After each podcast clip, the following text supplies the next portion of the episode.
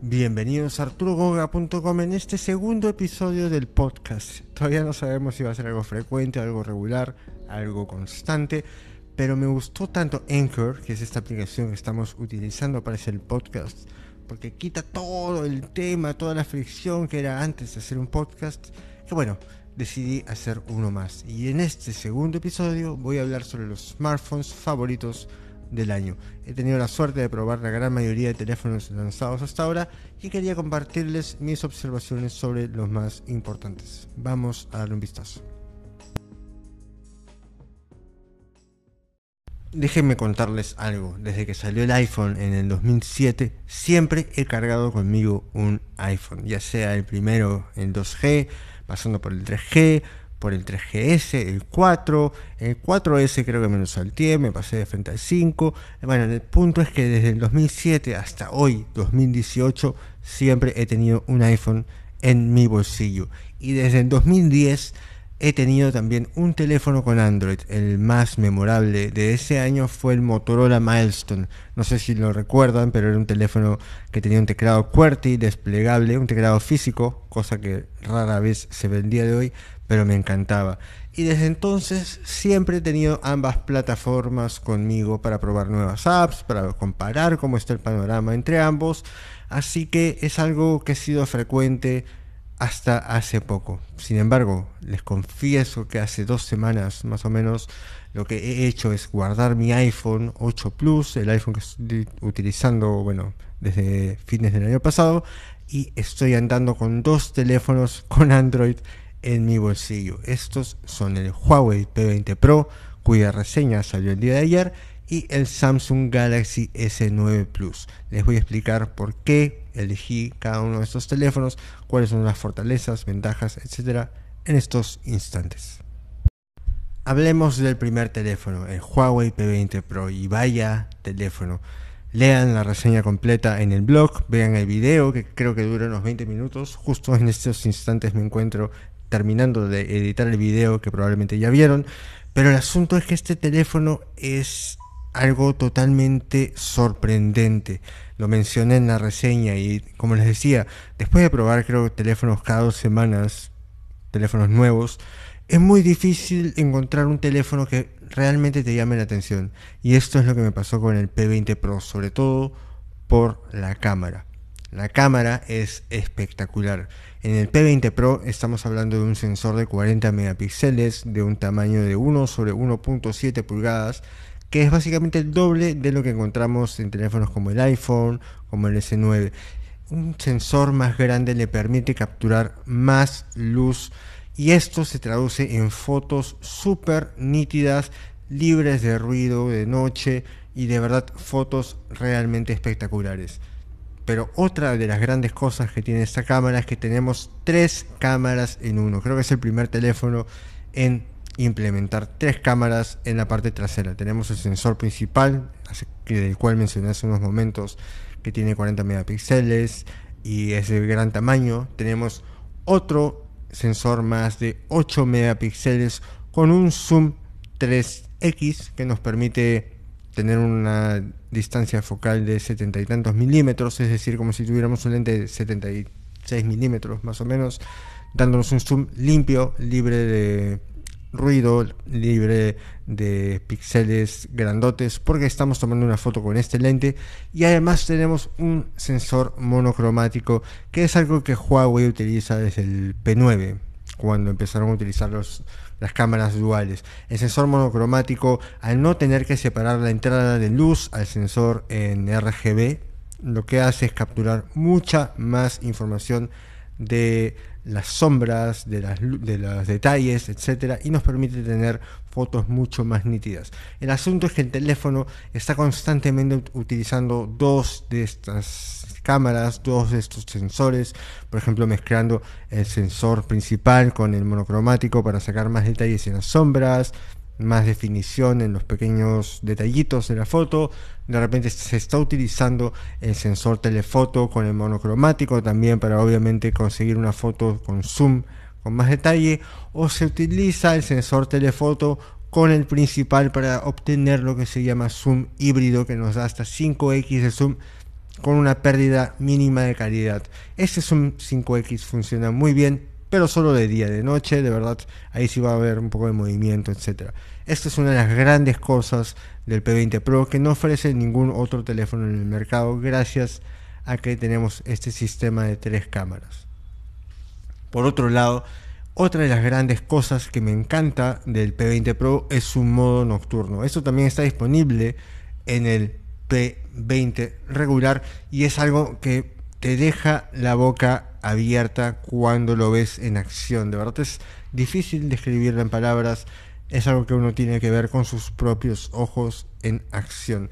Lo que hace es tomar una foto de larga exposición de unos 3 a 5 segundos, pero mientras lo sostenemos con la mano.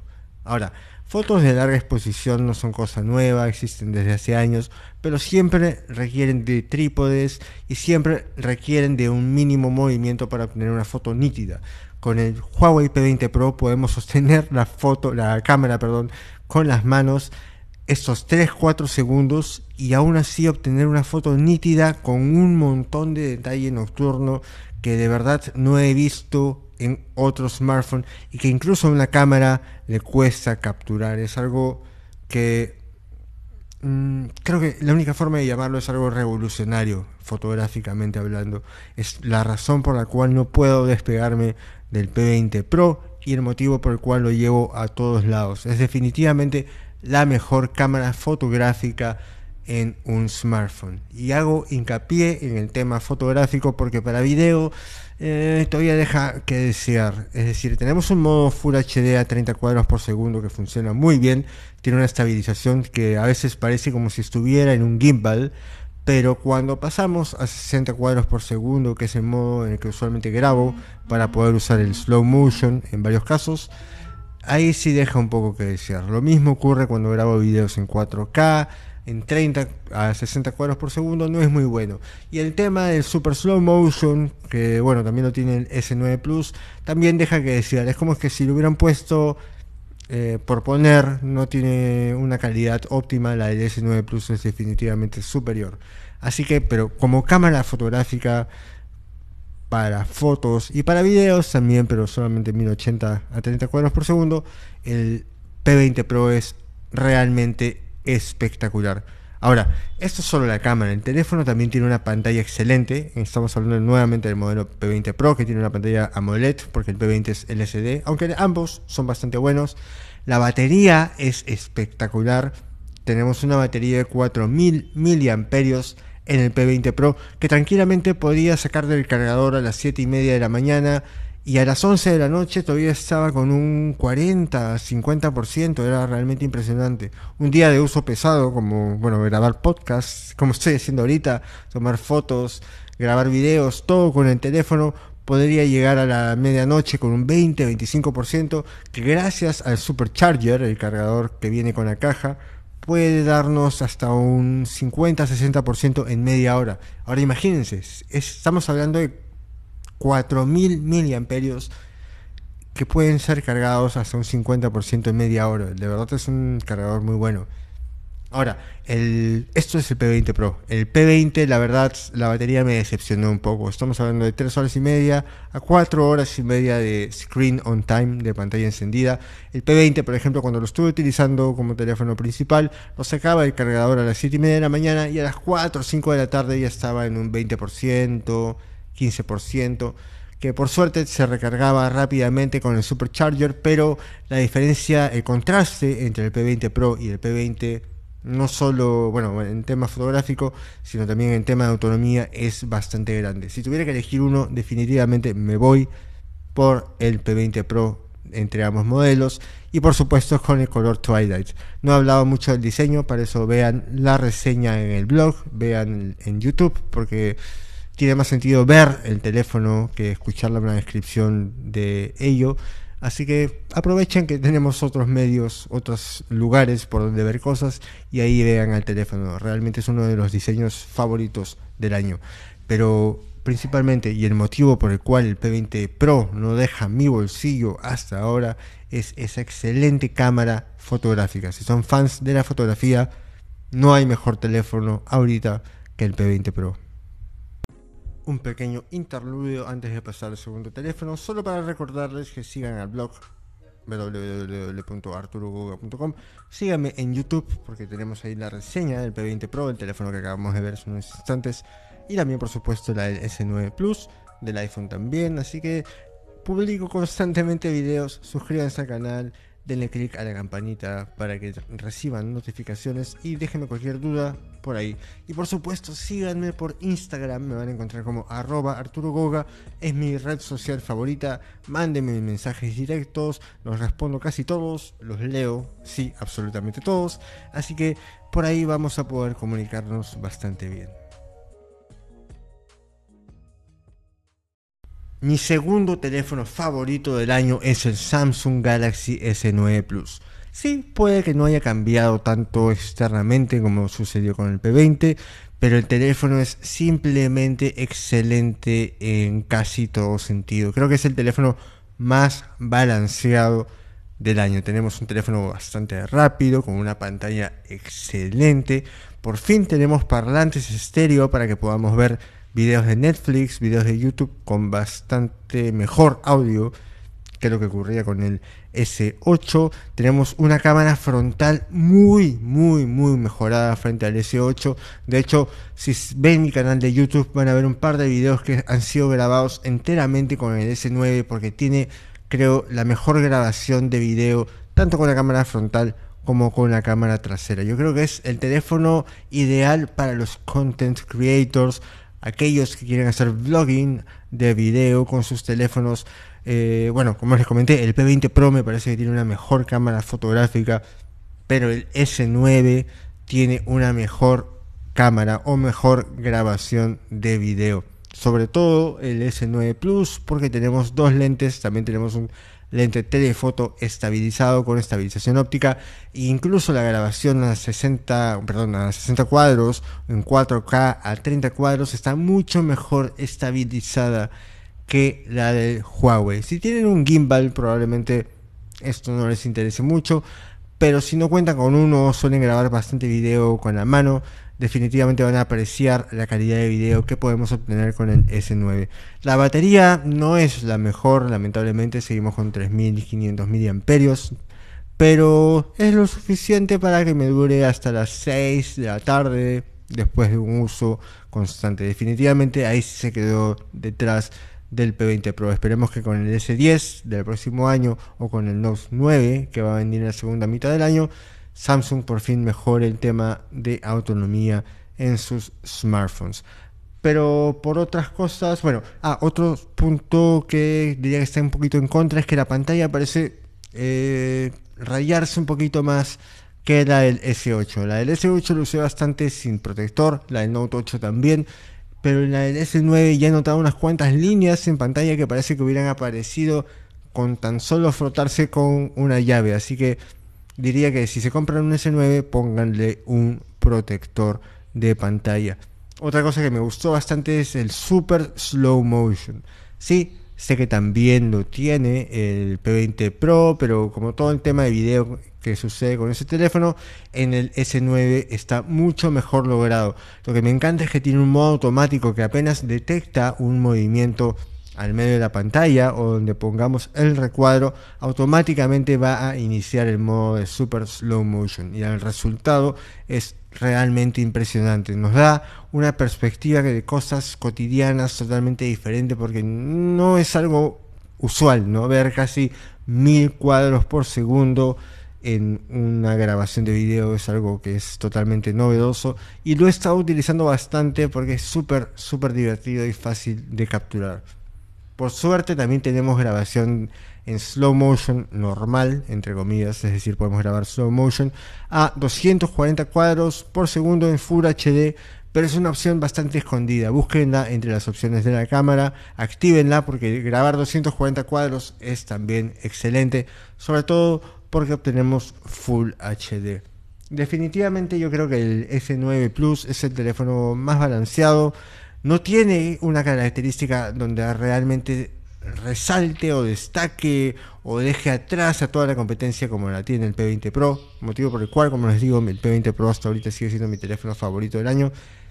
pero si estás enfocados en creación de contenido, en generar videos, en hacer vlogging, definitivamente me parece la mejor opción de estas dos.